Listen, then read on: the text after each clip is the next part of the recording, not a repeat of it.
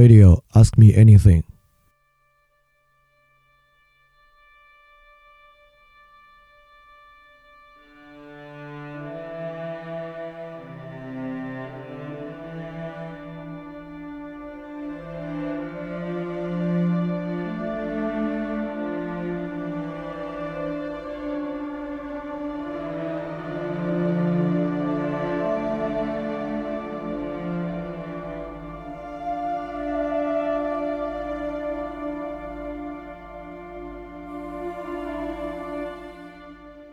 欢迎收听新一期的饭店问答节目，我是李厚成。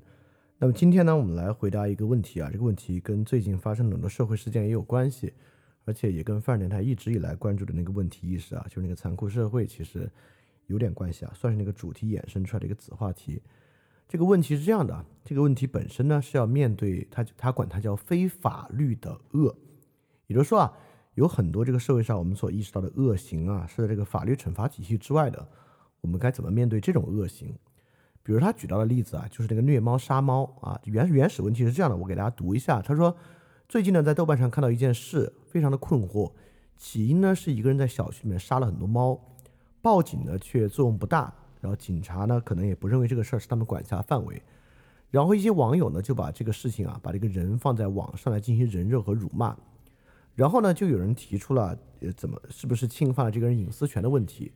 气愤的网友呢就反驳他们说，这个人渣是不配拥有人权的。因此，这个提问者啊对此非常矛盾。如果一件恶行，法律刑法能对他起的作用真的微乎其微，对方呢也确实是一个恶人，所以我们最后就只能用这种方式来进行声讨嘛。看起来啊，他对于这种方式本身还是有所疑虑的，认为呢我们可能不应该以这种方式来进行声讨，但确实呢也会感到。除了这个方式之外，我们好像欠缺一些别的方法，因此处于这么一个两难的境地。这个确实是很多时候我们面临非法律的社会惩罚时候面临的面对的一个问题啊。而且我觉得最近也有很多很类似的事情啊，就比如说最近我写了一个文章，是关于网络谣言的。因为最近的网络谣言非常非常多啊。就比如说我今天还看到一个呢，今天啊就有一个人啊，他那个号在这个微信上量非常大，一个视频号，他在号里面呢就是义正言辞的。在说啊，这个他们对待俄罗斯到底有多过分？比如说啊，他就说这些人制裁俄罗斯，俄罗斯的人啊去国外进行肿瘤治疗，就因为你们是俄罗斯人不治，因为这个制裁就不给你们治。他因为这么讲来来讲确实很严重啊。但实际上呢，这个事情是国际肿瘤互助协会和俄罗斯断绝合作关系，也就是说，俄罗斯和国际肿瘤互助协会已经断绝了互相共享病例和共享疾病的。呃，诊疗方法的这个合作了，也就是说，如果你是俄罗斯公民，你去到国外的医院要就诊的话，这个还是没有什么问题的。呃，就这种谣言非常非常多，这还是造外国的谣呢。你可能觉得造外国的谣怎么听着好像并没有损害到很多人的切身利益，对吧？当然，社会上也有很多真正就社会事件的造谣，这个好像有什么办法呢？因为现在这种等级的造谣啊，尤其如果不是真正面对重大公共事件。实际上也是在我们管辖之外。虽然网络谣言有相关法规，但相关法规既不可能，也没有动机来管理所有的网络谣言。但就这个文章发出之后啊，有很多群里的同学还是觉得这玩意儿该罚，罚是他们唯一的办法，对吧？那除了网络网络谣言呢，最近也有很多，就比如说这个疫情啊，就有人呢他自己没有打疫苗，他可能也没有做核酸，他还到处跑。每次啊在出这种事儿的时候啊，都是群情激愤，说这个人该罚，一定要罚这个人，一定要严惩他。等等等等，我们就觉得好像这就是所谓的这个疫情非罪化的问题，或者疫情罪化的问题啊，等等等等的。也就是说，呃，在今天的网络之上，我们听到去讲一个人该惩罚，这种行为一定要严惩，这种事情一定要严惩不贷，这已经不是一个很罕见的事情了。我们也经常提到一件事情啊，法律要立法严惩，过去没有立法，现在呢要立法严惩。就比如说啊。最开始同学提问这个关于虐猫的问题，关于动物的保护法，到现在呢也是一个很火的话题。我们就认为啊，这个动物保护法一旦立了之后，那么虐猫虐狗本身呢就变成一个刑事犯罪。当然，这样的法律在国外本来也就有。所以说啊，是不是一件事情，我们上来呢就希望能够法律进行严惩，或者法律不能严惩呢，我们就需要在公共环境之中来做一个舆论的惩罚。这个舆论惩罚的边界又是什么呢？我们今天来就来讲的这样一个问题。首先啊，我觉得大家可以一起来思考一些问题：有没有哪些恶是很难被惩罚的？因为啊，我们一说恶行，很可能像条件反射一般的第一反应就是要去惩罚这个恶行。但会不会有很多恶行是无法惩罚的？我们就想吧。我觉得你现在可以把这个节目暂停下来想想，你就尽量去举例子，有哪些恶行可能是很难惩罚的。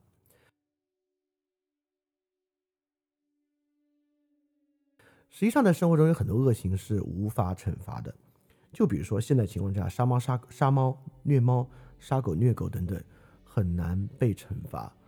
那么，比如说你在工作环境之中啊，有人呢对这个上司阳奉阴违、阿谀奉承，他本身呢可能啊还在背后说别人坏话，给别人穿小鞋，这个事情呢你报警啊估计也没有用，这个呢并不是刑法的管辖范围。当然，也有很多人很贪婪。很多人非常的贪婪，对于财富的非常愿意攫取财富，也非常的自私。这种贪婪和自私呢，确实会导致啊，他平时吃亏少，别人和他交往的过程中呢，吃亏很多。这个事情呢，很难取得一个惩罚。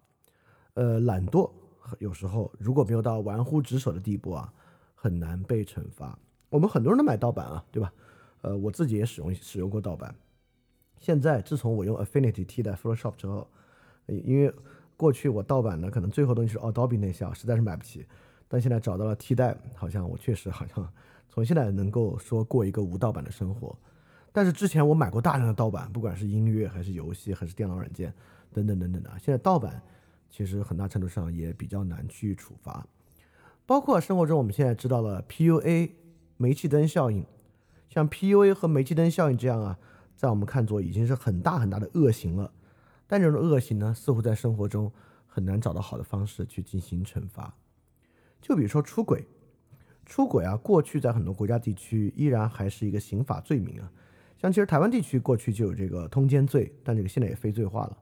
所以出轨本身呢，很难获得一个法律上的惩罚。本身呢，就是婚姻中的出轨都很难获得法律惩罚呢，更不用说日常生活中的这个不忠和欺挺其实呢很难获得真正有益的惩罚。比如说代孕，很多人认为代孕、商业代孕行为也很糟糕。其实我国立法呢，其实只是禁止啊，呃，规范的主体是医疗机构、医务人员、技术人员，他们没有办法去做代孕。但普通人呢，比如说你去国外或国内你找代孕的话，对你自己呢是没有惩罚的。这个呢，至少现在我们没有办法惩罚他。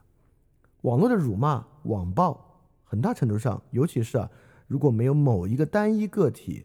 在对你进行网络辱骂和网暴，而是你被很多一大群人进行网络辱骂和网暴，这种时候呢是很难追责的。呃，不光网，不光线上，线下也一样，对吧？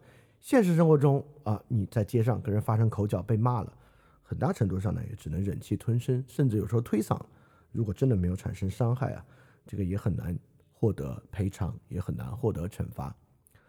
嗯，比如说很多时候有些熊孩子，对吧？熊孩子闹你，然后可能很。有时候可能，呃，不管是你自己的生活的清静被打扰，还是你生活中很多不光熊孩子了，就比如说你邻居装修，装修的时间很可能卡的不是很对，然后噪音也很重，对你的生活构成极大的影响。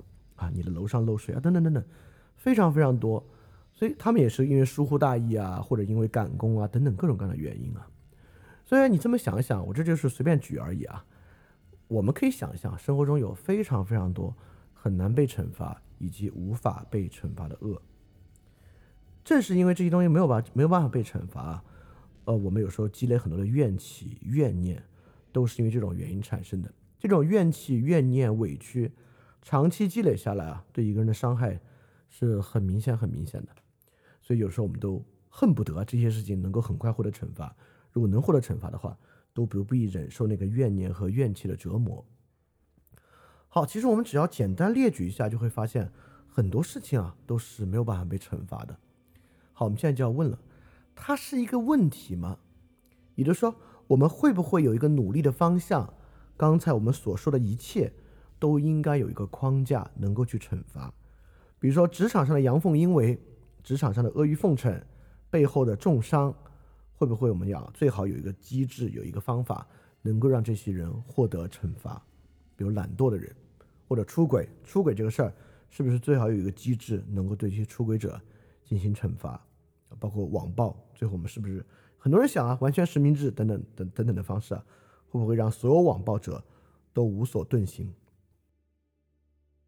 那么再看为什么无法被惩罚之前呢？我觉得我们还是可以看看啊，这些个无法被惩罚，它确实会造成一些问题，也就是我们今天认为的一些问题。这些问题大概是怎么样的？首先，第一个问题是一个公正的问题。公正的问题呢，就是说，所有这些行为啊，都会有受害者。如果他们没有被惩罚，受害者怎么办？对吧？经常，这也许啊，是一个最强烈的 argument，一个最强烈的主张。就这个公正的主张，如果这些东西不能被惩罚，那岂不是对受害者非常不公平？那岂不是在社会上这些伤害行为本身看起来是无代价的？一个无代价的伤害行为，岂不是会让社会上变得人人都这样？所以受害者怎么办？尤其是如果你自己啊还相当共情里面的任何一种受害者，刚才我们讲的任何事情啊，如果你自己有类似的经历，或者对此类受害者非常共情。你都会认为这是一个非常迫切的问题，就如果他们无法无法被惩罚，我作为受害者，我该怎么办，对吧？这是第一个问题啊。第二个问题可以说是一个功利的角度，这功利角度的问题呢，就是确实很多事情啊，伤害起来很容易，修复起来呢会却很困难。所以说，如果不惩罚的话，我们甚至想象不了我们如何去遏制这种事情。比如说谣言这个事儿，对吧？造谣很容易。辟谣很麻烦，如果不能惩罚的话，岂不是谣言满天飞？出轨和不忠也一样，cheating 很容易，重新获得信任非常困难。如果 cheating 本身代价很低的话，那么人跟人的信任又该放置在何处呢？对吧？这是一种功利的角度来看待这个问题，就说有时候这个恶行打碎东西啊，超容易，修复起来很困难。所以如果打碎这个东西本身啊，缺乏这个。呃，遏制缺乏一种恫吓的方式的话，我们很难想象为什么可以好，对吧？这是第二点。第三点呢，其实还有个更强烈的一个主张，就认为啊，对很多恶行，如果我们不惩罚它，实际上就是姑息。姑息呢，很大程度上，甚至于我们有时候会讲啊，跟帮凶也没有什么区别，对吧？比如说啊，一个熊孩子，一熊熊孩子在那闹呢。这个家长本身啊，不惩罚这个熊孩子，我们有时候就会认为熊家长嘛，对吧？这就是熊家长，实际上呢，都是这个家长的责任。这个孩子这么闹，其实究其根本是这个家长的原因啊。那么这样的因果传递性关系，在很多罪行中都会有，甚至有时候呢，会传递到旁观者。比如说啊，假设我遇到一个问题啊，假设假设有人欺辆命，他就是对我不忠，那么如果我。知道他的朋友其实知道这事儿，啊，我们很我们很容易想象，很可能会说这样的话。你看，你知道这事儿，你不告诉我，你也不制止他，啊，你你都不去制止他，你也不去劝他，你也不提前告诉我，你呀就这件事的帮凶啊。这种事情我们经常听到。所以说，如果旁观者知晓此事，却没有介入，没有惩罚，甚至呢会被当作帮凶来看待。所以从以上三点来看啊，第一。受害者怎么办？不公平。第二，这个打碎很很容易，修复很困难，所以说不恫吓的话，一切都要被打碎。第三，旁观者知晓却不介入、不惩罚，跟帮凶有什么区别？在这三点之下，我们发现啊，这个恶无法承受、无法惩罚，真的是让人很难接受的一个问题，对吧？就是因为在这个情况之下啊，在网上有很多的呼吁啊，什么东西该怎么惩罚，或者有人在说。啊，人肉别人是不是不好啊？就会说人渣不配有人权，人肉他没有问题，等等等等的。好，我们可以反过来看看，就为什么这些恶无法惩罚了？这些恶无法惩罚，那有各种各样不同的原因。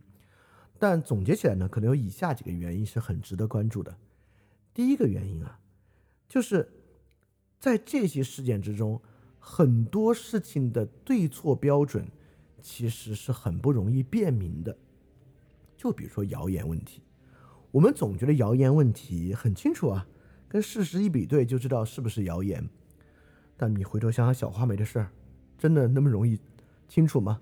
一旦你设想背后有别的阴谋和更大掩盖的时候，谣言这个事儿很难被判定。而且之前啊，其实有很多文章在讲什么叫谣言呢？尤其在我们这个环境之下，谣言不就是非官非官方发布的言论都是谣言吗？对吧？所以谣言有一个很重要的问题：谁来辨别是不是谣言？谁具有足够的公信力来辨别一个东西是不是谣言？这背后都不是事实问题，很多时候其实是一个权利的问题。所以说，我们说谣言该不该罚？但是在说谣言该不该罚之前，那就是一个事情，真的是谣言吗？谣言真的是一个如此清晰的问题吗？啊，这个是很难讲的。第二，比如说 PUA，那是 PUA 吗？哦，我觉得这可能是 PUA 一个最严重的问题。其实之前我们不是单做过一期节目吗？从自由意志的角度来看，有没有 PUA 这回事儿？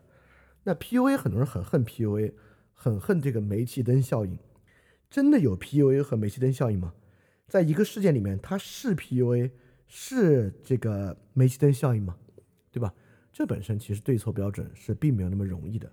所以说，好多时候啊，在说该怎么惩罚之前，对于到底是不是错了这个问题，如果都要一直陷入争论的话，那自然呢，其实很难谈到是否要惩罚啊。很多事情其实都是这样的原因。第二，大家还可以想象，很多事情很难惩罚呢，是因为罚不责众。以及里面每一个伤害，其实呢都比较轻微，比如说盗版，对吧？盗版电影真要罚，如果要罚这个下载盗版者，你会发现这里面的法律成本非常非常高。网络辱骂和网暴也一样，可能一个事儿大起来了，有几百人、几千人都在骂你，这个该怎么去追责呢？对吧？而且你看这里面有个很很很不容易去解释的一点，或者很不容易下咽的一点，罚不责众，确实是罚不责众。每个人的罪行嘛，听上去确实轻微，但加到一起可并不轻微啊。我们可以想象，一个电影啊，在网上被下载一万次，那对于电影发行公司来讲啊，就是好几十万甚至上百万的金钱损失。如果换算换算今天的票房啊，可能就已经接近一百万了，对吧？是呃，那很多东西呢，一万下载量啊，那是绝对拦不住的。十万、几十万下载量。都是有可能的，它其实最后造成的损失是很大很大的。那网暴也是一样，虽然啊每个人挨骂，骂上一句就走，但对被骂那个人来讲啊，他很可能就已经被骂了几百次、上千次。因此啊，罚不责众，每个人都很轻微，导致很难去处罚这个事情呢，让我们很难下咽。我们觉得还是找的找找点方法，能够处罚他们才好呢。但这点呢，确实很难啊，这是另外一种原因。还有一些事情啊，就比如说啊，这个为什么很难惩罚呢？我我管它叫苦中罪。苦中罪呢，就这个这个错事的发生啊，是有这个前序条件的。很多事情都是如此，对吧？也就是说，我我首先啊，我并不是为这个家暴罪家暴辩护啊，我也认为这个公安机关接到家暴报警的话，都应该去制止家暴为先。但为什么制止家暴之后，很多时候一件事儿非常难反过去说谁对谁错？就是因为在一个家庭环境之中，这个家暴产生的前序条件是很复杂的，它非常不像在一个公共场合内的斗殴，比如在一个餐厅里面有谁跟谁啊，你看我我看你，看不爽了打起来了，谁先动手谁的错，就这里面呢，这个暴行的产生是很容易去区分的，但确实有很多问题，这个问题的前序条件是什么，是导致这件事儿产生的原因。所以说才会有清官难断家务事这个说法。我们我们先不说这是不是一种撇清责任，是不是家务事虽然难断也要断啊？我也很有可能啊。但所谓难断家务事，就是说这个前序条件变得非常复杂，导致我们有时候真的介入到里面很难说这个事儿是谁的错啊。这也是一种很经常出现的情况。再说一种情况，为什么这些恶很难被惩罚呢？也就是说。还是有那个正当性的问题嘛？就我们之前说啊，法律不是道德的底线，而是正当性的例外。我们这个社会上就是有一些东西是有伤害他人正当性的。这话听起来特别不中听，但是确实如此。比如说言论自由啊，那绝对不是说好话的自由。言论自由呢，当然这个世界边界就是在说什么坏话有自由，很大程度之上辱骂他人。只要不到特别过分的情况之下，人是有这个自由的。也就是说，反过来这话特别难听，但这话呢，还真就是如此。人啊，是有辱骂他人一定程度的正当性的。所以人是有贪婪的正当性的，人是有在背后给人穿小鞋的正当性的，人是有懒惰的正当性的，人是有阿谀奉承、阳奉阴违的正当性的。在法律之上，它是一种，它不是一个道德的行为，但它是一个正当的行为。当它是一个正当的行为的时候，我们就说这是人的自由啊。人当然，我们说人的自由绝对不是说人有做好事的自由，很大程度上在消极自由这一面，就是在看人有做什么坏事儿的自由。因此，好多坏事儿呢，就是有正当性的。那你你会觉得这话很奇怪，为什么竟然我们社会？会让人有做坏事的正当性呢？大家想想，你现在可以暂停这个节目，想一想，我们这个社会为什么竟然让人有一些做坏事的正当性？其实原因非常简单啊，就是因为我们这是一个人与人之间互相交往的社会，因此啊，我们的恶行势必会被对他人造成潜在的或者直接的伤害，比如说谎言、撒谎，这是种蒙蔽，对吧？贪婪，那就是自己得的多，别人得的少；自私也是一样，辱骂都是。那么我们什么时候撒谎？我们什么时候贪婪自私？什么时候会丢掉我们的体面情绪，产生辱骂呢？很多情况之下都会发生这样的事情。人为何有伤害他人的正当性？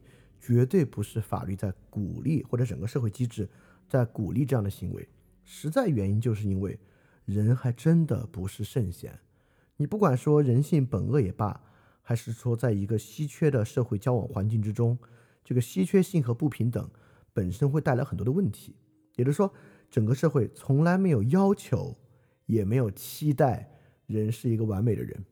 正是因为社会没有要求，也没有期待人是一个完美的人，就是说，我们认为啊，我们这个社会能够持续稳定、有秩序的进行下去，不是因为。人都是一个完美的人，他从来不做伤害他人的举动，而是在有限的伤害他人举动之下，这个社会依然可以获得秩序，依然可以稳定的运行下去。但当你话这么讲的时候，这里面很多伤害就没有办法获得惩罚了，或者说很多伤害，如果不是你自己去报复他，比如有人骂你，你给他骂回去。除此之外，假设你对自己有要求，我是个不骂人的人，哦，那对不起，那你挨的骂呢，你这个东西你就必须得吞下去。这个成本就没有办法避免，所以为什么我们竟然会有伤害他人的正当性？原因就是因为人跟人之间互相依存，这又是一个建立在稀缺基础之上的社会，人非圣贤，这三点作用之下，我们是不可能去追求一个无伤害社会，我们是绝不可能去追求一个无伤害社会的，一个无伤害社会只会带来更大的问题和压迫。好，所以你看啊，刚才我们在在讲啊，确实我们一数啊，这个社会上有很多罪。都没有办法罚。我们一想，这些罪为什么竟然没有办法罚呢？我们就说了很多。第一，很多对错标准其实并不明晰；第二，罚不责众，从功利和成本上考虑，确实是一个问题；第三，这个苦中罪，就很多罪责的发生啊，有很复杂的前序条件。这个前序条件一考虑进来，你甚至很难说到底是谁错谁对。第四，很多伤害他人的行为就是具有一定的正当性的。就在这个基础之上呢，这些恶无法避免。你看啊，那我们就要想了，那你可以说啊，这个无法避免是现在实然的状况。那法律是否应该去避免这些人与人的伤害？也就是我们回到刚刚那个问题啊，我们当然可以想象，今天不是所有的罪行都可以受到惩罚，但这是不是我们努力的方向？我们是不是要努力避免一切伤害的发生？因为啊。我们要努力避免一切伤害的发生，这话怎么听怎么对，这话从语义之上那就不可能错，因为伤害是个负面词汇嘛，避免伤害发生当然是对的。好，我们就反过来要想了，有几种条件，我们就来看法律是不是要避免一切人与人的伤害。你看啊，不管在中国还是外国，不管古代还是现代，很多亲属的关系都有免于作证的责任啊。我们古代有这个子为父隐，父为子隐。今天呢，这个现代法律体系啊，有这个证人的豁免权，不管是亲属有作证的豁免权，一些呃，就是行业服务人士、律师、代理人本身豁免作证，忏悔牧师豁免作证，心理医生豁免作证等等等等。什么叫豁免作证啊？也就是说，如果这个人来作证，我们会更容易看出他有没有罪，或者说我们会更容易来断定一个人的罪。也就是说，这些人免于作证啊，他这个免于作证，当然就是免于对犯罪嫌疑人作证了。所有这些人免于作证，实际上对于那个受害人啊是有害的，就是作证的豁免权对受害人是有害的。那法律为什么要有这样的要求？那包括中国古典儒家为什么有这样的要求呢？也就是说，我们会认为啊，有些东西它是超越法律意义上的有罪无罪和对错的，对吧？也就是说，我们跟职业人士本身的信任关系，全社会和职业人士的信任关系，以及家庭关系的稳定性和亲属情感，在这个时候超越一件公共事情的对错。所以说，我们才会认为他们免于作证。比如说，在这个你看，在这个背景之下，我们就认为，哦，我法律就算法律要避免一切伤害啊，那好像，呃，这个东西呢，在避免伤害之上。好，第二啊，熊孩子，熊孩子确实很多，有时候呢，我也很烦，我都恨不得啊帮那个父母去管，但是呢，我 我从来没有一次真正帮哪个父母管过他的熊孩子哈，甚至很多时候我都忍气吞声。为什么你忍气吞声呢？你看，这其实是我们对小孩的豁免，对吧？我们虽然那个话我们听着很难听，就是他是个孩子，你能怎么样呢？但有时候这个道理我们自己也接受，还真是这个道理。他是个孩子，你能怎么样呢？你扪心自问，你在做一个小孩的时候，你没有熊过吗？啊，我小孩当然熊过。所以这个熊的情况呢，很多时候我们忍气吞声，就是因为我们把孩子豁免，只要不要太过分，我们都把孩子豁免在这个之外。就是孩子啊，如果对其他人带来伤害，只要不太过分。让人烦的话，烦就烦点儿啊！我就戴我的降噪耳机，我就不听不看，行不行？好，所以说法律是否要避免一切人员的伤害呢？你看又有个特例，这个孩子呢，很多时候能够取得豁免。好，我们就要看什么能取得豁免了。你就会发现很多东西都能取得豁免。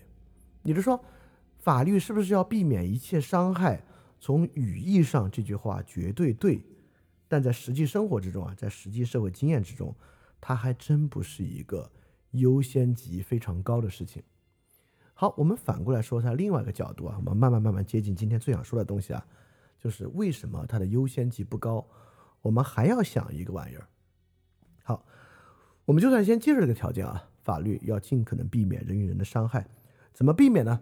当然是通过惩罚。惩罚是如何起作用的呢？惩罚当然是通过恐惧，对吧？这个应该这个推理还。并没有跳得很远啊，因为我们害怕那个惩罚的结果，所以呢，我们选择不做。啊，其实网络道德审判也是一样，就如果每一次虐猫的人啊，都为我们人肉，让他社死，让他身败名裂，那自然社死的恐惧，跟被整个社会抛弃和脱钩的恐惧，会让人不这么做。实际上，我们在网上做网络道德审判，可不就是为了让人恐惧吗？所以说，你看。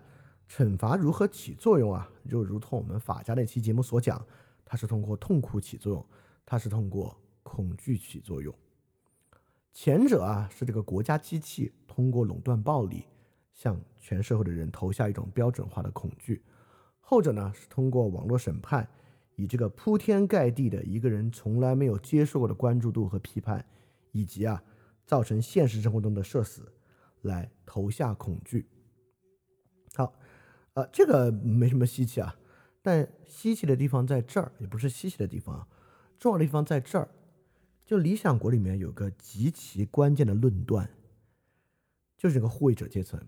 这个护卫者阶层啊，最会护卫，他一定就最会奴役。一个医生啊，最会医治人，同样一定最会置人于死地。那么一样的，当我们给一个 mechanism，不管它是个国家机器还是网络道德审判程序，我们给予他向其他人施加恐惧的权利，那么呢，他一定精于惩罚罪恶，他也反过来一定精于奴役大多数人。也就是说，任何具有惩罚全能的 mechanism，它这个恐惧啊，可不会简简单单就指向。仅仅对于有罪人的恐惧，啊，这个在我们这应该非常的明显。所以说，当我们诉求认为一切啊都应该摆上去惩罚惩罚的时候，那你一定要想到，这不是理论上的，已然发生的恐惧的形成和恐惧到底投给了谁这么一个问题。也就是说，我们无法想象一个全知全能全善的惩罚机制，这个只在宗教里有，在宗教之外并不存在一个全知全能全善的惩罚机制。所有惩罚机制只要精于惩罚就精于奴役。那么，如果我们把这个东西交给国家机器或者交给网络道德法庭的话，我们又怎么样让我们自己免于对他们的恐惧呢？这就是一个极其严肃的问题了。就像之前在群里讲啊，这个谣言为什么谣言不能重罚？那么呢，群里就有很多有经验的人很容易达成一个共识：如果啊，我们真的要开始重罚网络谣言，它几乎不可避免的要变成一个新的口袋罪，对吧？这是我们完全可以想象的事情。这是这就是为什么我们一点都不希望啊，突然他又来管这个网络谣言，重罚网络谣言啊，它毫无疑问会变成个口袋罪啊，就是就是这样的原因。好，到这里啊，我们就要开始介绍一个观点了。这个观点对于理解惩罚这件事儿其实超级重要啊！你看这个社会上有很多很多的恶，呃，贪婪也是恶，纵欲也是恶，呃，包括自私也是恶，等等等等等等的。有没有一个最大的恶？有一个最严重的恶啊？至少有一种观点啊，认为残酷是罪恶之首，残酷啊作为首恶来看待。但残酷跟惩罚啊、痛苦就有很大的关系，恐惧就有很大的关系。我们不如等价来说吧，让人恐惧、施加惩罚，本身呢就是最大的恶。我至少能想到两本书在论述同样这个话题。一本书叫《恶的科学》，这《恶的科学》是个 Simon Baron Cohen 他在写的一本书。这位老兄呢是剑桥大学精神病理学的教授，所以《恶的科学》看《恶的科学》嘛。他这本书呢讲的就是从神经科学的角度来看恶是如何产生的，因此啊，他从神经科学的角度呢，他是这么论证的。这本书《恶的科学》的主要观点啊，就是说啊，人类历史上一切最可怕的事情产生于一个生理机制，它不是个心理机制啊，因为它是从神经科学导入一个生理机制。什么生理机制呢？共情的丧失。一旦共情这个神经机制丧失，这个共情。我们之前讲这个行为经济学讲过，就人的社会脑，就社会脑功能停转，就会产生最可怕的事情啊！波尔布特、犹太大屠杀，一切都与这个有关。好，呃，我们一想，其实这东西你没有神经科学，其实也符合我们常识的判断。一旦有一个对象啊，我们决定不与他共情了，那当然我们就能做很多可怕的事情。就开始最开始同学问的一样，人渣不配有人权，对吧？人渣。我们当判断他为人渣的时候呢，我们就不与他共情了嘛。当然，做什么都行。所以说啊，当我们想象一个人是罪人，并且我们产生一个问题，这时候我们为什么不能惩罚他呢？我们就可以想，还有什么会比这个更好来停止人的共情呢？所以我们可以想象，惩罚的冲动，或者前置一步判罪的冲动，就是一个共情的终止。当我们设想一个人有罪，必须想他是一个有罪，需要被惩罚，我们的共情呢就已经终止了。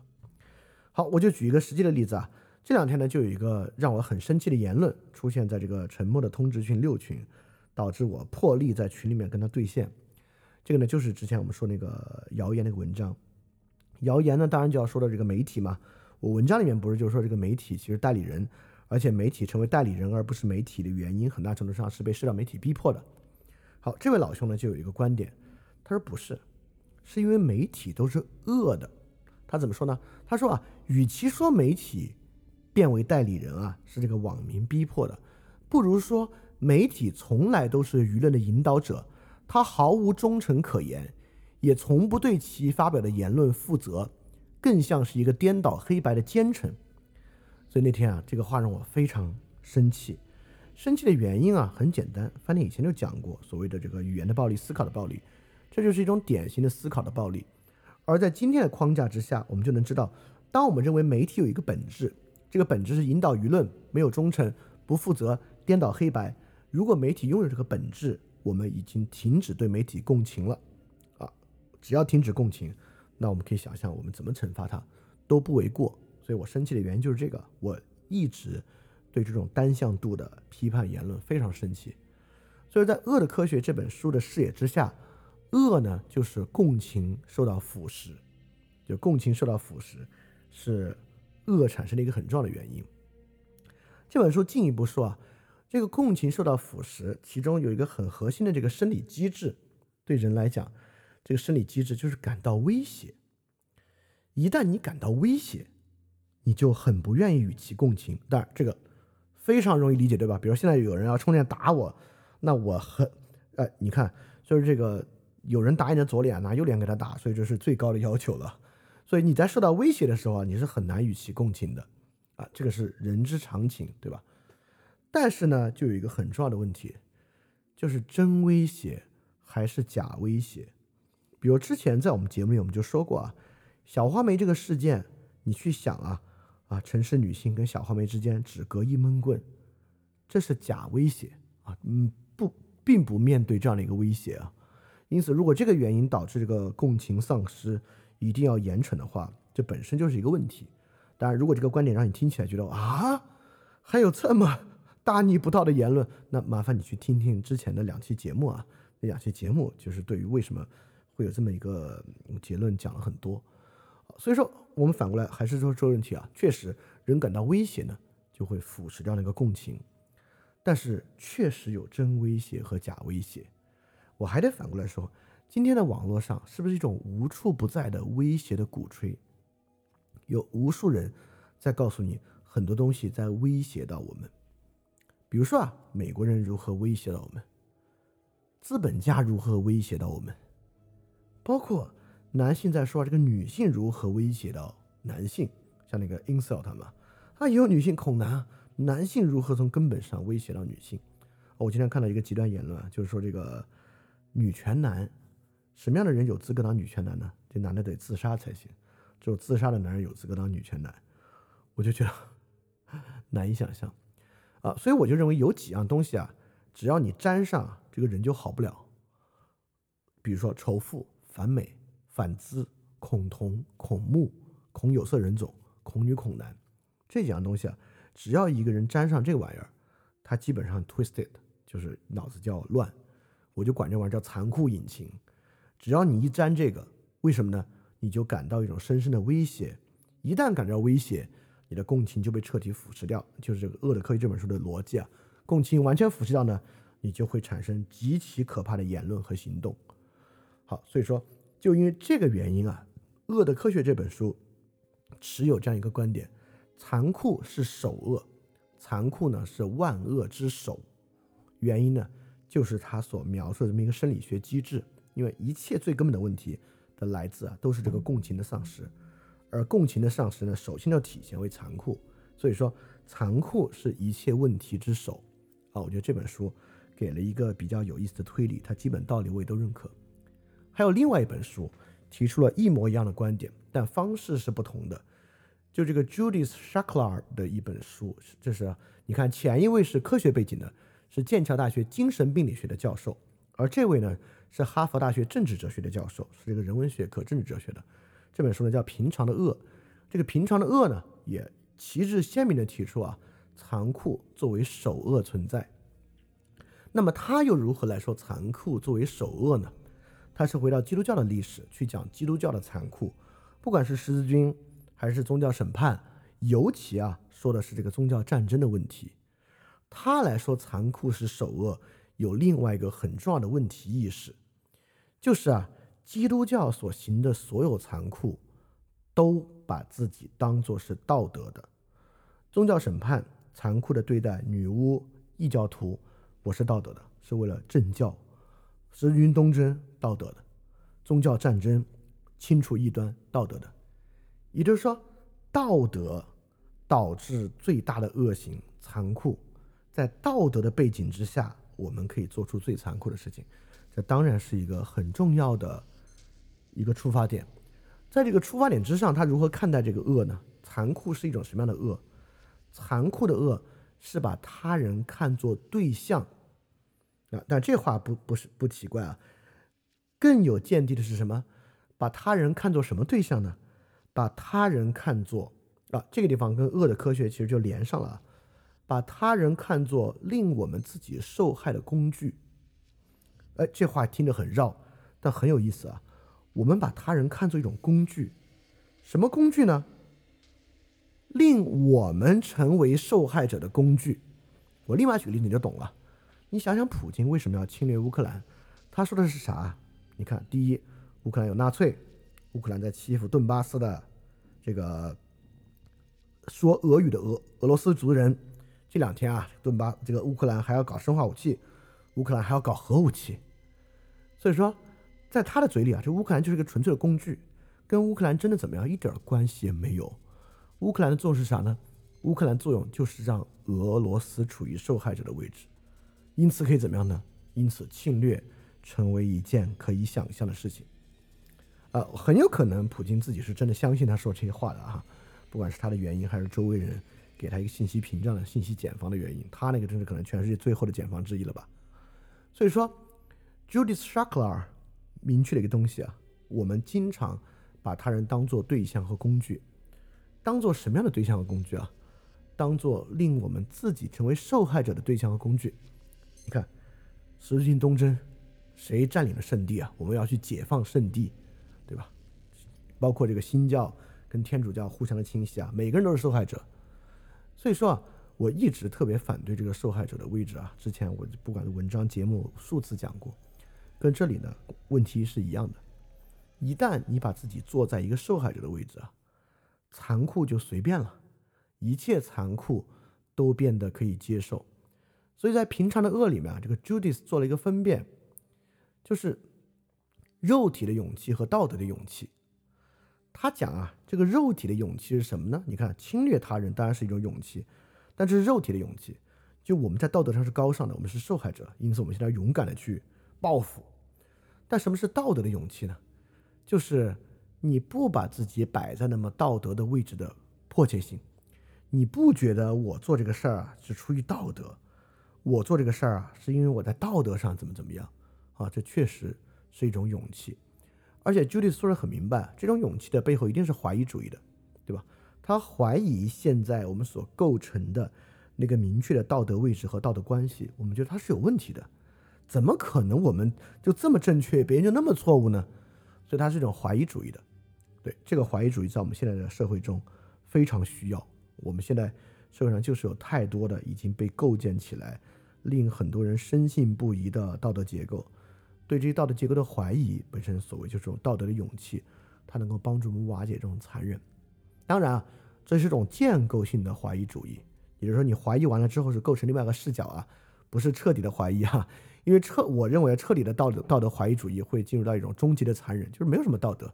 没有什么道德不道德，丛林社会、社会达尔文主义，一切不过就是争夺，那就可以更残忍啊！所以这种怀疑主义不是不可知论，不是要瓦解道德，而是要去瓦解一种既有的道德观点和看法。好，所以这是第二本书啊，叫做《平常的恶》，里面呢也旗帜鲜明的来提到残忍是首恶。所以你看，第一本书为什么残忍是首恶呢？因为一切恶都来源于我们同情心。机制的瓦解，而同情心机制的瓦解，首先带来的就是残酷的可能性。第二本书为什么残酷是首恶呢？因为残酷啊，是我们把他人工具化和对象化，我们把他人啊当做令我们受害的工具，在这个位置之上呢，我们既工具化他们，又产生了旺盛的可以伤害他们的理由啊，这就是俄罗斯现在做的事情。当然，在我们的日常生活中非常广泛，非常非常广泛。所以这两本书呢，都将残酷作为首恶，并认为残酷是我们需要摒弃的东西。当然，很多人会认为我们不应该批判残酷。为什么我们不应该批判残酷呢？因为你批判残酷啊，你是在给弱者缴械。我们这些弱者啊，本来就没有什么方法，你还要劝他们放弃暴力、放弃残酷，这不是？在给他们缴械嘛，这是一种投降主义。普通人啊，就是要学会斗啊，就是要去斗才行。首先啊，给弱者缴械，这个弱者地位啊，就已经是这个 Judith Shuckler 所讲的那种。你其实把他人对象化，你把他人对，你看这个对象化其实很有意思。你把他人对象化，你不是把他对象化为弱者，你相反，你是把他对象化为强者，你把他摆在一个既强又压迫你的位置之上。因此，在这个地方，你就有足够的理由去斗，对吧？但你可以看我们我们我们经常怎么斗啊？要么呢，我们诉求这个天降正义啊，这个问题是我们刚才讲了。第二呢，我们很着迷的就普通人集合成为一股批判力量的形式。但你可以想想啊，去年前年发生的所有事情啊，不管是公共事件之中的冲击，或者其他人其他普通人也会构成一股力量了，去抨击明星、抨击企业、抨击组织。在他们的嘴里啊，这个组织背后，不管是受谁资助，这个企业不管本身有多么强大，这些名人是如何操纵媒体，包括微博，经常被当作是资本家操作舆论的一个工具。所以你会发现啊，你最憎恨、最讨厌的那些东西，其实用的是一模一样的方法，把自己当做弱者，把他人工具化为一个强者，来获得一个集合起来批判、实行暴力的可行性。所以这个方式本身就非常残忍，又极端依赖这种受害者情绪和谣言。就在这个位置之上，你会发现，一旦你说这事儿真相很重要，他说真相不重要。啊，现在迫切的情况，你看，就就是我们之前讲了，他批判李中克，这时候李中克最虚伪，这时候就是要站队，就是立场最重要，因为这个已经如此的紧迫，伤害如此紧迫，这时候根本不是去问他是真是假的时候，即使用假的能够停止伤害。也是很重要的，就回到了第一个这个恶的科学里面那个东西啊，就是那个威胁是真是假，现在说的就是威胁是真是假的问题，对吧？所以说，希望大家能够意识到啊，这种残忍，今天很多人很着迷的这种残忍，实际上是，嗯，是不太必要的一个问题。当然啊，这么说啊，这些残忍啊，好像还是为了追求公正，其实我觉得也不是。我们可以想想啊，现在绝大多数这个网络爽文的。一个基本套路，一般啊讲这个男主人公在很弱的时候啊，就很像我们最近讲这个黄老之学，他就处于柔弱的位置之上，韬光养晦，甚至受尽屈辱。当他能力大的时候啊，他一定做一件事儿，什么呢？就是杀人诛心，就是他会以最残酷的方式，而最残酷的方式并不是杀人，是杀人诛心啊！这个所有爽文的套路，最后爽点就是杀人诛心的时候。所以说，残酷真的是为了公正吗？还是怨气的释放啊？因为所有这些网络爽文实际上都是为了释放怨气，是应对那个社会上怨气的形成嘛？所以我会认为呢，我们为什么如此着迷于那个东西啊？啊，那个威胁是真的吗？我觉得很难说，很大程度上呢，可能还是真为了释放怨气。我特别希望听到这里，如果你觉得有点难以下咽，你可以真的很真诚的想一想，那个威胁是不是真的？以及释放怨气的强度和可能性在里面占了多大的成分？我觉得这是一个很值得去考虑的问题啊。好，所以说讲到这里啊，我们可以来问一个问题了：这个世界上到底有没有正义的残酷？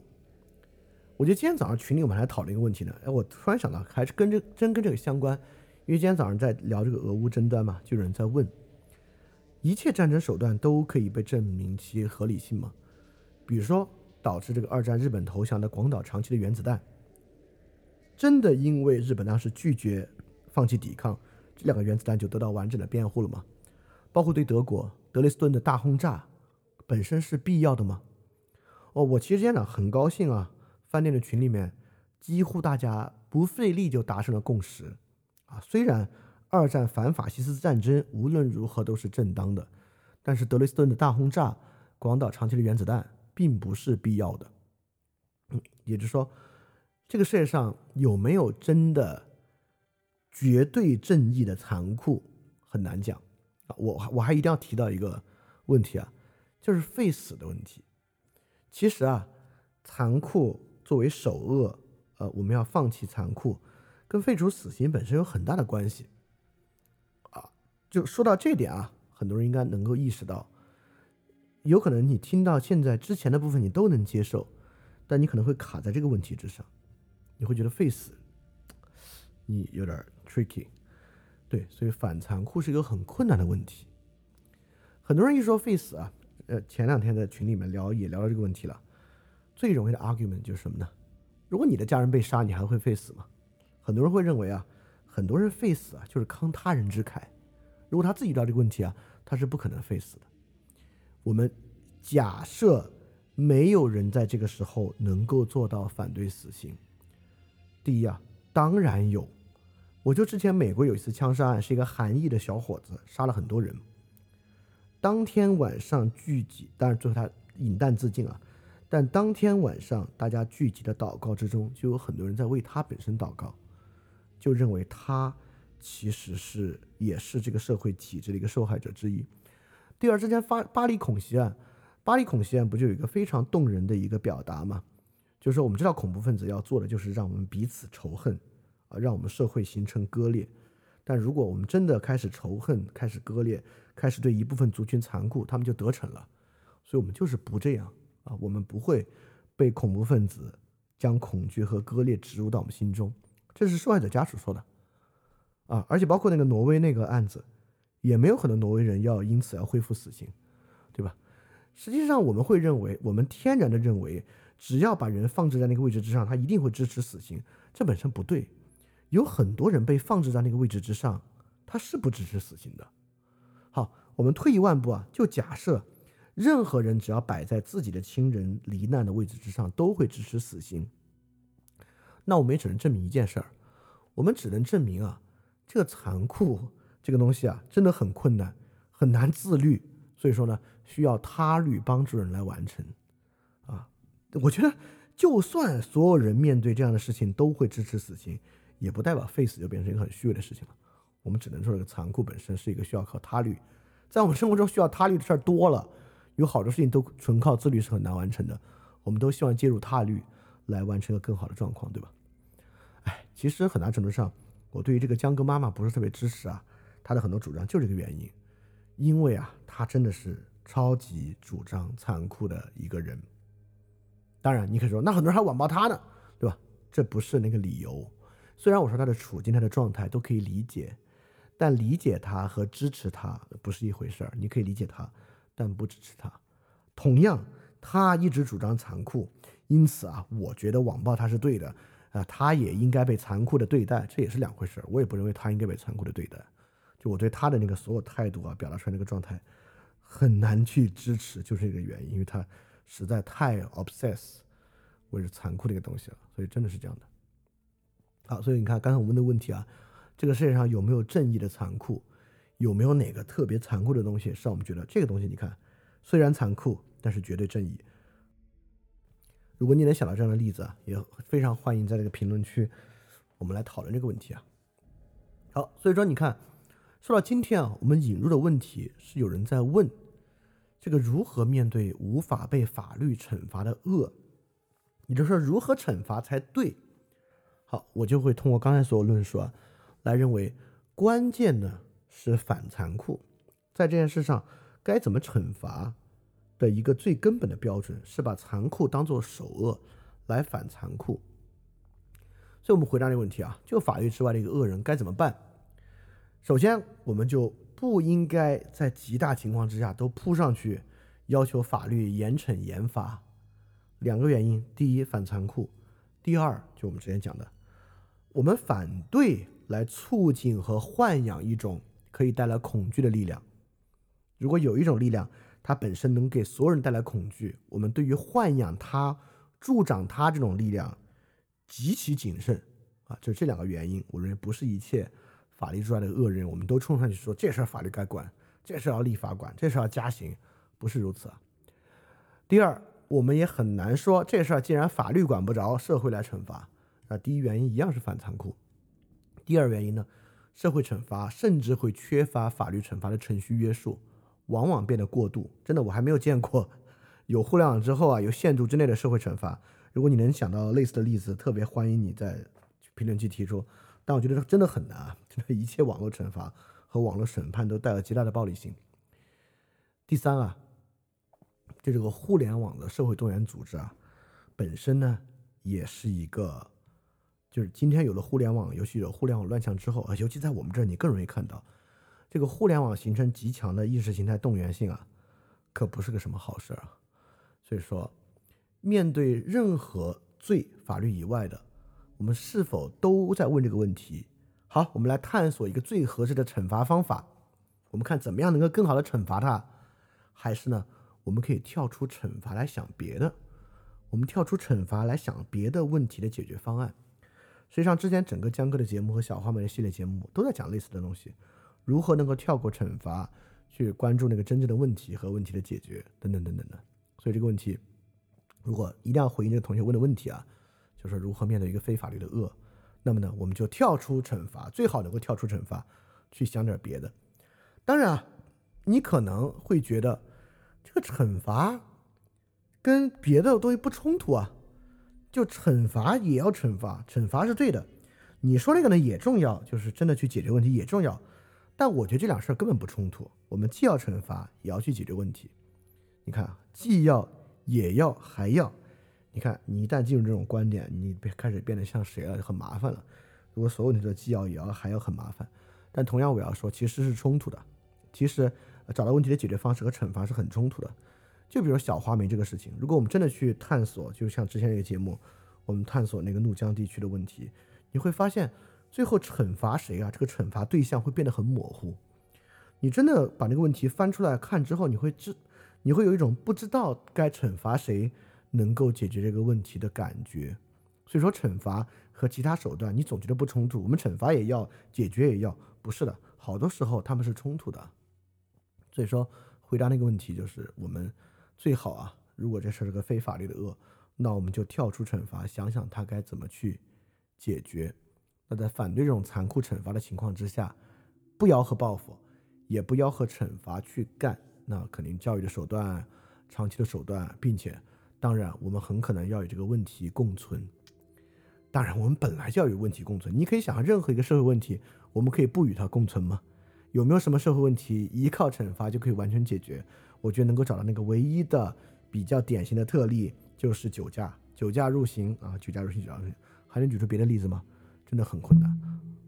好的问题当然就是要与其共存的。在讨论问题的时候，我们经常会陷入一个语法命题，就是惩罚解决问题。你看群里就有啊，我们说这个问题怎么办？惩罚怎么惩罚呢？啊，那怎么惩罚？那立法者一定有他的智慧来解决。那我现在说惩罚过度怎么办呢？哎，惩罚过度调整就好了。惩罚过度呢？我们我们提出一定要调整，啊，好像形成一个完美的方案。问题怎么解决？惩罚该怎么惩罚呢？立法者自有方案去惩罚。方案过度怎么办？方案过度不再调整，听上去无比完美。你觉得好？难道不是吗？纯语法命题啊，在第一个命题里面，问题相当于一个负面词汇，惩罚是个负面词汇。问题通罚，怎么惩罚呢？立法者的智慧，智慧是个好的词汇。就是好的空洞词汇啊，这个方案也是一个最好的诉求，好等于好。第三个，惩罚过度怎么办呢？然后都可以调整啊，坏等于坏，坏等于坏的调整，就整个三个东西全是语法。好会靠智慧，坏靠调整，什么废话嘛？什么东西好不靠智慧，坏不靠调整？问题怎么调整？能不能调整？能不能有那样的智慧啊？这是关键的问题啊。所以这个是纯语法命题，但有时候我们分不清。我们一想，觉得说的难道有问题吗？难道不应该惩罚吗？对吧？惩罚立法者自有智慧来惩惩罚，如果过度了还可以调整，这就就完全是纯语法的东西啊。好，所以你看这个呢，我们算回答了提问者的这个问题。好，我最后要来讲另外的东西啊，我觉得更重要。好，我们如何？你看范人他一直在说，我们要有个更大的视角来看这个问题。我们一直说反对残酷，反对残酷，很多人说你这个反对残酷。说了一百遍没有什么意义。好，那我给大家个更大的 picture 来看反对残酷的问题啊。你看，这个世上还真是有这种杀猫杀狗、虐猫虐狗的人，恶不恶劣？超级恶劣。这些人知不知道自己做的是错的？他知道。正是因为他知道自己这么做是错的，他才把它晒出来来激怒他人。很多在网上骂人的，他知道他说那个话是很激怒人的，他故意把它说出来。这东西呢，我们管叫 radical evil，也就是 radical evil 什么意思呢？就是他自己知道他是错的，他还要做。这种人恶不恶劣？当然恶劣，杀猫杀狗、拐卖妇女都是这样的。我们社会有很多这样的 radical evil，让人很生气。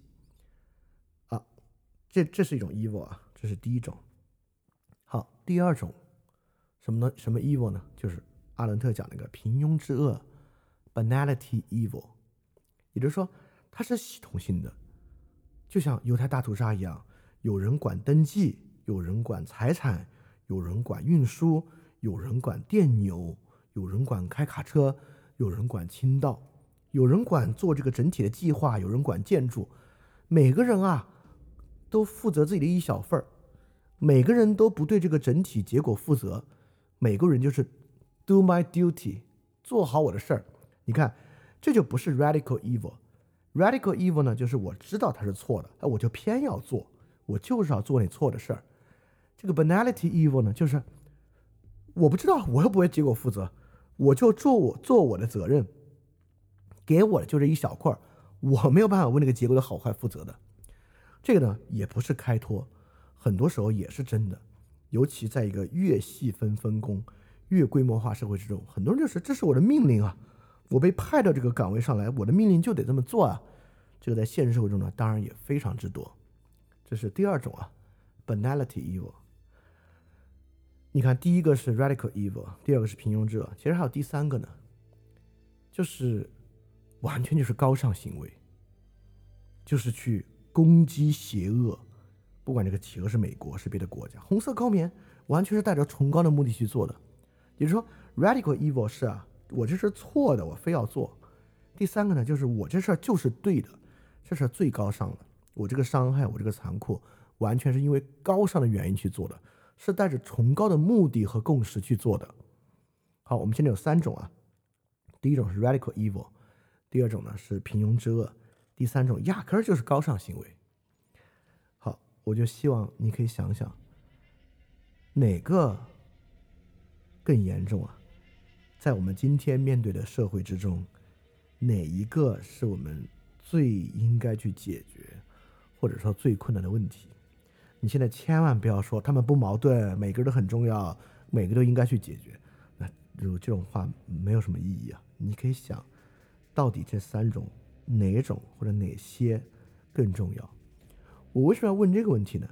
因为在这里面惩不惩罚变得很明确。面对第一种那个 radical evil，哎，我们觉得惩罚是最起效的。他都知道是错的，他还要做，那我们就惩罚他，带着对惩罚的恐惧，他就不做了。但后两者。惩罚能起的效果很少。第二种那个 banality evil 就那个平庸之恶，你罚不着他，他在里面就是一个小钉子而已，小螺丝钉，就就像那个我们说那个罚不责众，你根本没有办法罚他。第三个，那压根儿就是一种有共识的高尚行为，他都不认为错，那更谈不上惩罚。对，所以说，如果真的是后两者更迫切，后两者更重要的话。惩罚还真不是现在迫切的事情，惩罚不解决今天我们面临的真正问题。今天我们面临的真正问题是一个比惩罚难得多、也大得多的问题。残酷不是解决这些问题的方法，我还要反过来说，残酷恰恰是这些问题的结果。残酷不是个解决方法，残酷是问题本身。而且是问题最后的结果，还不是问题的原因。所以从第如果有这三种 evil，你可以想想我们到底面对哪一种？在这个情况之下，惩罚有没有那么重要？好，那我们今天节目到这里结束。翻转电台需要你的支持啊！因为之前有长期以来啊，一直四年以来支持我的一个大额捐赠人，我跟他的捐赠期限到期了，所以现在呢，我要来看。翻转电台啊，有没有可能自己造血，可持续的继续发展下去？但是翻转电台呢，会继续保持非知识付费模式，不管是电台节目、文章、知识社群，都保持全免费的模式，也不需要接广告或者做定制节目的方法，能够保持独立的运营。所以在这个背景之下，需要大家的支持捐赠，希望翻店呢这个创作机制可以保持下去。如果运气好啊，钱多于我自己的生活所需，它还会用于做事侠创作机制。本身的创作补贴，所以说特别希望你通过 Patreon 和爱发电这两个平台赞助。如果你需要知道 Patreon 和爱发电的地址，请去 Show Note 之中看。好，谢谢大家了。也欢迎你提问啊，如果你有问题呢，欢迎你发问到 ask at flipradio dot club，ask at f l i p r a d i o dot c o u b，就可以向我提问了。之前那个邮箱啊，我我由于换了个域换了个域名的那个运营商。这个邮箱中间有一段时间发不太出来，现在已经完全恢复了。现在发个邮件就可以正常发到了。好，非常呃感谢你关注范儿电台，也希望能够收到你的问题。那我们下期饭店问答再见。大家记得敢于去相信。